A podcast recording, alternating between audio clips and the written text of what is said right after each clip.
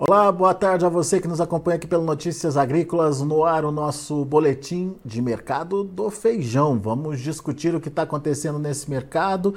Uh, já estávamos preparados para um momento de maior oferta aí, afinal de contas é a terceira safra, a safra irrigada que está chegando, está chegando bonita, está chegando com volume expressivo aí uh, no mercado e isso tem pressionado as cotações. Vamos entender até que ponto chegaram as cotações e quem nos ajuda a entender o momento e mais do que isso, a percepção do que vem pela frente é o meu amigo Marcelo Líderes, presidente do IBRAF, Instituto Brasileiro do Feijão. Tá aqui o Marcelo com a gente, seja bem-vindo, viu, Marcelo? Obrigado por nos ajudar um pouquinho a entender essa dinâmica da formação de preços, que, aliás, é, surpreende para você o patamar que o feijão alcançou agora, nesse momento? Já estava previsto essa pressão nas cotações do feijão? O que está acontecendo com a leitura que você faz, Marcelo? Olha só, Alexander, é, sim, estava previsto, né? Nós sabemos que é, é, temos sempre concentrada na terceira safra que, que tem a colheita irrigada, é, ela começa a ser colhida em julho e vai até outubro, mas o crítico é agosto e setembro. Normalmente é, se colhe nesse período o suficiente para abastecer o Brasil quatro meses, cinco meses, dependendo da, da situação. Isso a gente está falando basicamente de feijão carioca. E esse ano aumentou um pouco o volume em relação ao ano passado, nós devemos estar beirando aí 700 mil toneladas, o ano passado foram 660. É, há uma, uma, há novos produtores no mercado, então, que muitas vezes não conhecem exatamente os mecanismos aí de comercialização ou estratégias melhores aí para comercialização. Há também produtores que conhecem bem o setor, é, mas que conseguiram uma boa produtividade, mantendo um custo razoável e precisam de liquidez, precisam vender agora. Então, nós temos aí bastante pressionados os preços e desde 2020 que nós não tínhamos um valor como esse que está sendo praticado agora no final do mês de julho e agora no início do mês de agosto. É, nós temos preços é, mais baixos do que a média dos últimos três anos. Bom, Marcelo, mas só para a gente entender, é, é um preço ainda é, que traz alguma renda para o produtor? Já está na hora de começar alguma estratégia para evitar essa concentração de oferta? Enfim, qual a leitura que você faz aí do mercado em termos de preços, então? Olha, é, levando em consideração os produtores que são profissionais do feijão, o que, que eles fazem nesse momento? eles vendem estritamente o necessário para pagar as despesas ali mais urgentes, né, as contas mais urgentes para colheita, etc. E a partir de um determinado nível de preço, então, por exemplo, em Goiás, a partir de 220, 230 reais, vários produtores começaram a guardar o feijão. Guardar por quê? Né? E, e eu diria para você que equivale é, em Minas a uns 10 reais a mais, que é a diferença de CMS e Goiás Minas. Então, é, ele guarda porque, historicamente, né, a gente tem feito acompanhamento aqui, é, e você tem já uma valorização entre agosto e dezembro bastante interessante, na média 20%, 25%. E quando você extrapola isso para o próximo ano, né, por isso que eu digo que são produtores profissionais, porque depende de, de, estratégia, você tem que ter espaço para armazenagem, você tem que ter plantado a cultivar correta de escurecimento lento, né, você tem que ter, esse é o caso de todo mundo, um custo muito bem administrado, está tirando o máximo da cultivar, é, e você tem uma valorização que chega, pelo nosso acompanhamento, desde 2014, colocando na conta momentos em que houve desvalorização, 45% de ganho líquido entre agora e o próximo ano. É, quando a gente fala de administração de custos, é bom abrir um parênteses. Por quê? Porque a cada dia surgem mais produtores tirando mais feijão com o mesmo custo daquele que tira a, o óbvio. O óbvio hoje em, em área irrigada é entre 55 e 65 sacos. A hora que chega em 70 sacos, já é um profissional muito bom, ele tem uma, uma boa consultoria agronômica, ele está fazendo muito bem. Mas há os fora da curva. Né? Há um produtor que tirou em 55 hectares, é, é um caso conhecido, já próximo a Brasília, o ano passado, de um feijão estilo, e ele tirou acima de 95 sacos por hectare em 55 hectares. Então, quando você fala de custo, tá bom, então vamos olhar lá. O custo de produzir irrigado fica ao redor de 8, 9 mil reais por hectare, depende de, de alguns ajustes finos. Se o produtor tirar 60 sacos por hectare, ele vai começa a ficar com a água no pescoço já nos 200 reais. Né? Se ele tirou 70, já começa a mudar. Né? Então, é, há produtores sim, né? a, a, o preço tá, veio aí a próximo a 40 dólares o saco, a gente usa a referência dólar para ter uma perenidade maior, e é, é, um momento de preço muito baixo. Então, se ele conseguir administrar isso, mais tarde a tendência é ter um preço melhor. Muito bem, Marcelo. Então, a gente tem aí, pelo que eu estou entendendo, uh, um novo perfil de produção se, se é, ganhando corpo aqui no Brasil, digamos, que é essa, essa produção da terceira safra, da safra irrigada, inclusive com estratégias aí é, para o produtor.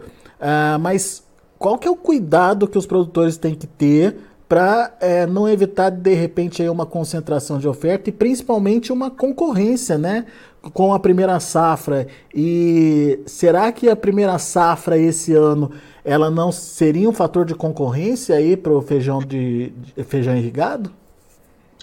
Você está certo. A gente precisa observar a primeira safra. A primeira safra ela é plantada a partir de agora, do mês de agosto, setembro, né, na, na região sul e na região sudeste é, aparentemente não deve mudar muito. Até agora a gente não está vendo uma migração em massa é, de produtores de soja para feijão, fazendo o caminho de volta, né? Nós fizemos entre 2019 e 2022, é, tivemos uma diminuição da área de feijão da primeira safra, um aumento da área de feijão, é, de, de soja, diminuição da área de feijão, aumento da área de soja. Na segunda safra, nós tivemos nos últimos anos uma diminuição da área de feijão, um aumento da área de milho. Se você tem essas duas culturas com valores menos atraentes, mais próximos do que seria, entre aspas, uma realidade, uma normalidade, desculpa, é, é óbvio que você vai ter a possibilidade de um aumento de área de feijão. Aí vem a necessidade de trabalhar estrategicamente, que é o quê? Saber produzir feijão de diferentes cultivares é, é, já vai um alerta para o ano que vem.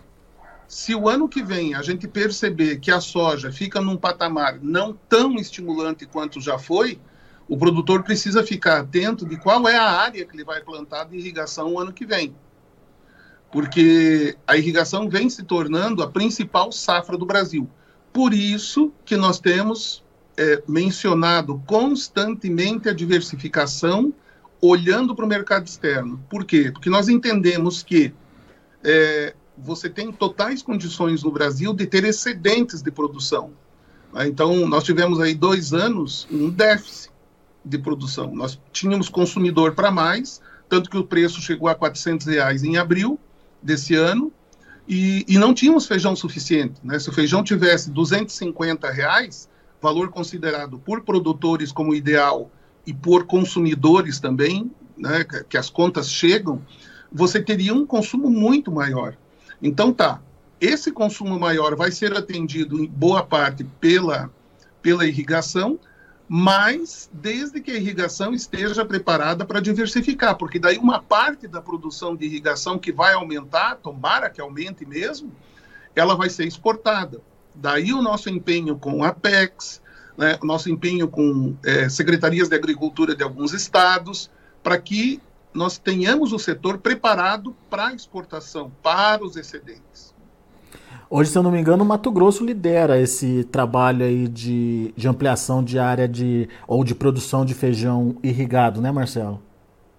Sim, o curioso do, do Mato Grosso é algumas, algumas, é, alguns detalhes da produção lá, elas são bem interessantes. Primeiro é a, o domínio uh, da produtividade. Então você vê o produtor, o seu corpo técnico, os consultores dominando melhor. Então você olha o histórico de produtividade e vem aumentando.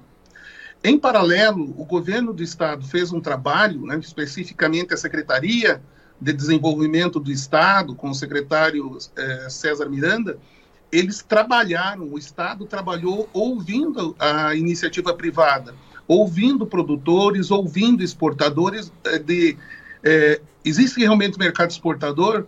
Ok, existe. Né? Eles estavam na China no mês de maio, vão voltar para a China no mês de outubro, China e Índia. Então eles estão muito atentos ao mercado lá fora olham a capacidade que o Estado tem é, de irrigação e de produção. Vem que está monopolizado, está lá soja, milho. Né? Eles querem diversificar. Eles se uniram à, à área privada, à Profir, Associação de Produtores Irrigantes, e também com as cerealistas e exportadores do Estado, e começaram a fazer um programa para aumentar as facilidades para o produtor é, é, ter acesso às informações sobre mercados, as informações agronômicas, tem apoiado iniciativas que levam informações especificamente de novas culturas para produtores, e o resultado disso é que Mato Grosso assumiu esse ano com uma maior área plantada, uma melhor produtividade, o posto de maior produtor de feijão carioca irrigado do Brasil. Agora, isso foi por acaso? Não. Isso foi planejado. Então, é, nós chamamos a atenção dos outros estados que é possível você fazer um planejamento em, vamos, vamos chamar aí de superalimentos, né? E os feijões entram dentro dos superalimentos, entra grão de bico, lentilha, ervilha, gergelim, chia, linhaça, país.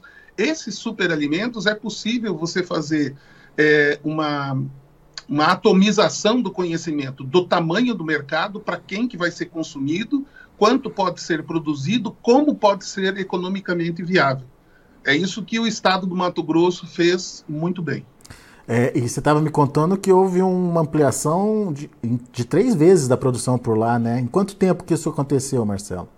Olha, se você pega o histórico é, deles em quatro anos, cinco, cinco anos, é, houve esse, esse aumento. É, deixa eu até pegar aqui minha cola. Aqui, ó, Mato Grosso. É, 2018, quanto eles produziram? 62 mil toneladas. Quantas toneladas estão produzindo esse ano? 183 mil, já estão beirando os 190, na verdade, na última, no último levantamento.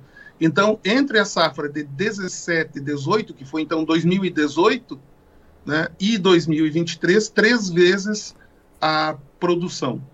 É. Área maior, sim, produtividade, é, a, gente, a gente percebe, semana passada eu tive a possibilidade de estar lá em Sorriso, num dia de campo do Edson Pina lá, e esse dia de campo era voltado para o feijão.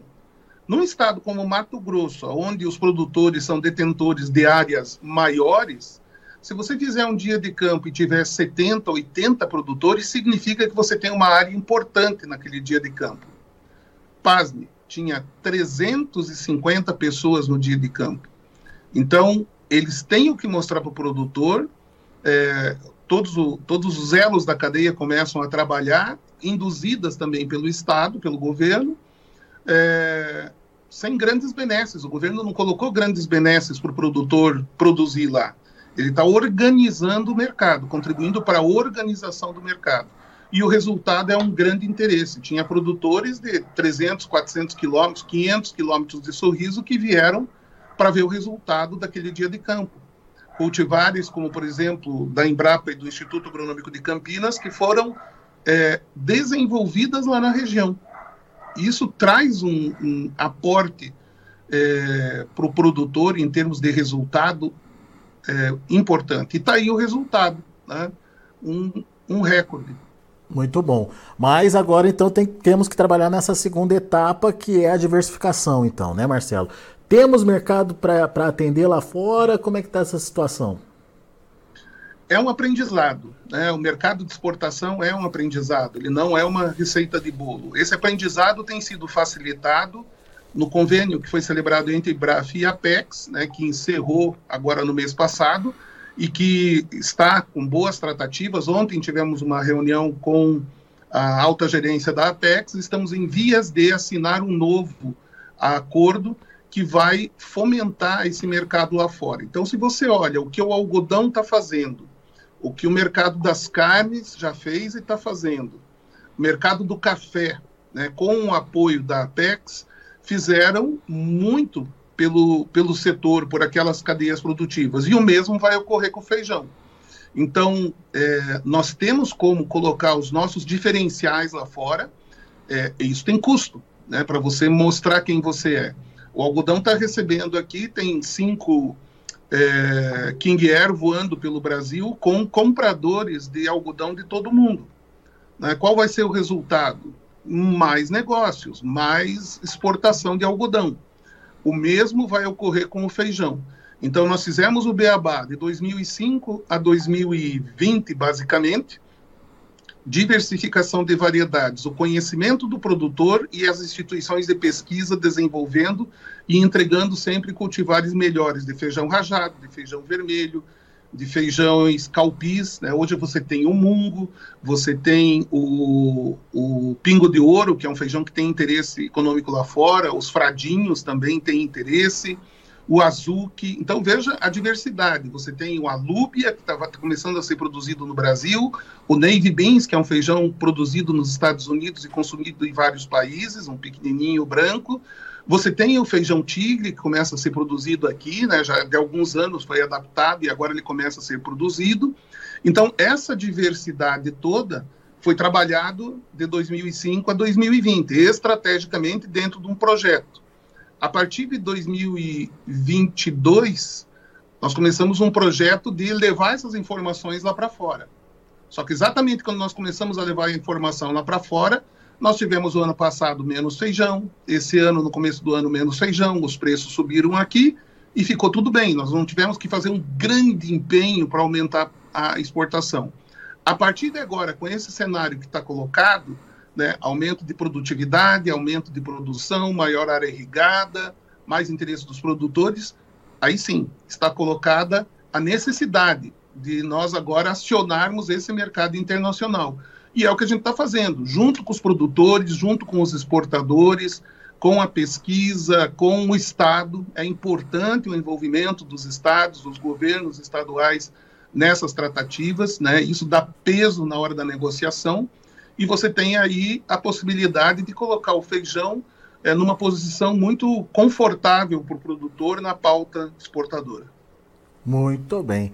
Tá aí então um pouquinho do cenário possível aí do feijão, principalmente essa é, realocação, digamos, da produção, se concentrando principalmente nessa terceira safra, os efeitos colaterais que isso pode é, gerar em termos de preços, mas os fatores que, da mesma forma, podem evitar uma pressão tão intensa a ponto de fazer com que o feijão seja é, tenha, é, traga prejuízo aí para o produtor.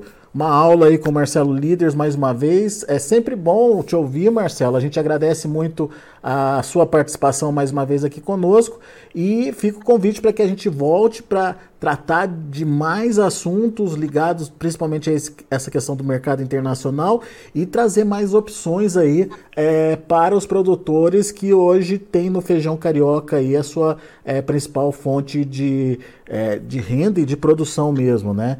Tem oportunidades importantes aí surgindo. Você estava me falando do gergelim, uma próxima pauta aqui para gente no Notícias Agrícolas. E outros produtos, outros feijões que também se enquadram nesse perfil de diversificação. Certo, Marcelo? Certo, só não quero esquecer de, de, de, comentar o seguinte: a gente tem uma outra frente trabalhando aqui dentro, em breve a gente vai poder falar dela, que é uma frente para aumento de consumo aqui dentro. Ah, né? Nós isso temos é importante. que há espaço para aumentar o consumo de feijão carioca dentro do Brasil. Caiu então, em o breve consumo... a gente vai poder trazer detalhes, como a gente está trazendo da exportação, né, para esse que é que está na nossa porta, né? O nosso consumidor está aqui, ao é. nosso lado, a nossa família, em volta, todo mundo. Então dá para vender mais feijão aqui? Dá. Nós eu me lembro com esse tema. E eu me lembro de ter conversado já com você em outros momentos que o consumo no Brasil caiu por conta da oferta que também diminuiu, certo, Marcelo?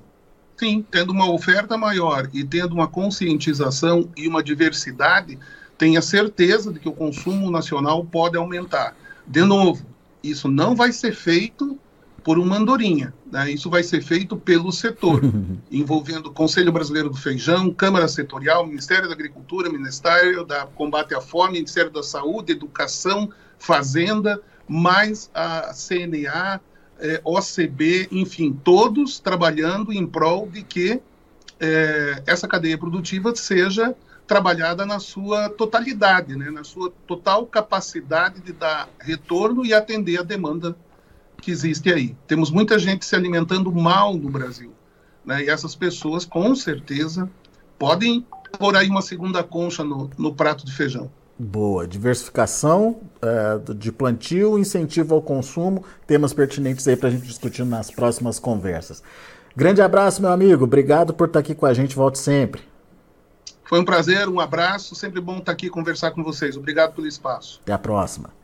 Tá aí Marcelo Líderes, presidente do IBRAF, Instituto Brasileiro do Feijão, trazendo um cenário do que está acontecendo com preços, pressão aí acontecendo. A gente já sabia que isso poderia acontecer, concentração de oferta, pico é, de oferta da safra irrigada, é, trazendo aí o feijão carioca para o menor patamar desde agosto de 2020, de acordo com o levantamento aí do Marcelo Líderes ah, com preços ainda é, remuneradores ao produtor, mas, segundo o Marcelo, está na hora de começar a pensar nas providências a serem tomadas, esperar talvez seja uma alternativa é, importante aí. Ah, em anos anteriores, essa é, espera né, guardar feijão para negociar mais adiante acabou sendo rentável para o produtor. Então, está na hora de rever essa estratégia, na opinião do Marcelo Líderes. Daqui a pouco a gente volta com outras informações mais destaques. Continue com a gente.